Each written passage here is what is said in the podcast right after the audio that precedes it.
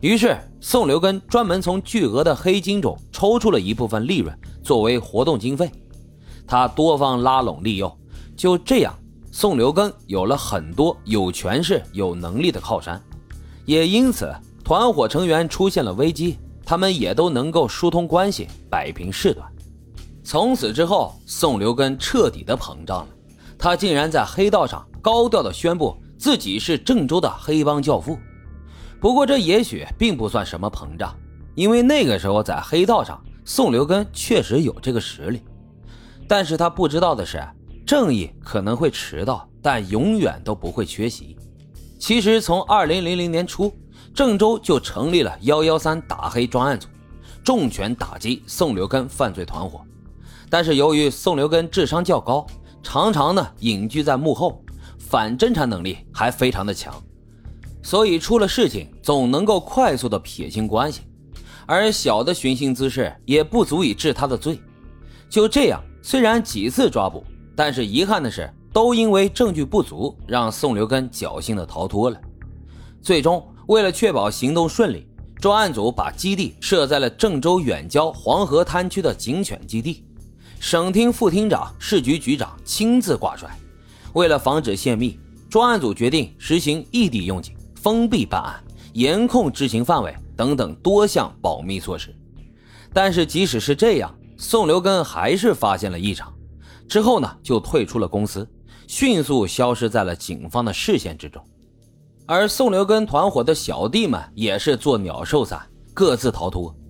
但是由于这些人都是劳教释放人员，社会摸爬经验丰富，具有一定的隐藏和反侦查经验。再加上当时的技术条件有限，要找到他们也并不是一件容易的事儿。最终，经过缜密的侦查，专案组锁定了宋留根的活动范围，他就在武汉。二零零三年五月二十六号的晚上九点钟，郑州警方会同武汉警方在武汉某个洗浴中心将宋留根抓捕归案。而与此同时，另外两名主犯马宪洲、郝红山。在福田也被警方抓捕归案，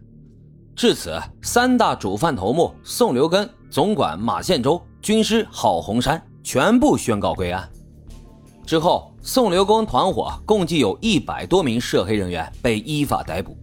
这个遮蔽了郑州诸多行业达十多年之久的犯罪团伙，在两个月的时间内彻底的分崩离析。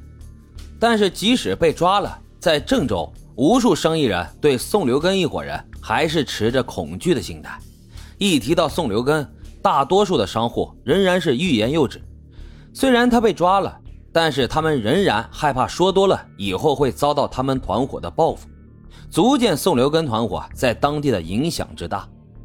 经查，从1993年以来，宋留根、马宪洲、郝红山纠集两劳释放以及社会闲散人员。组成了以他们三人为首，以张广明、刘慈恩等十一人为积极参与者，王健等十五人为其他参加者的带有黑社会性质的犯罪组织。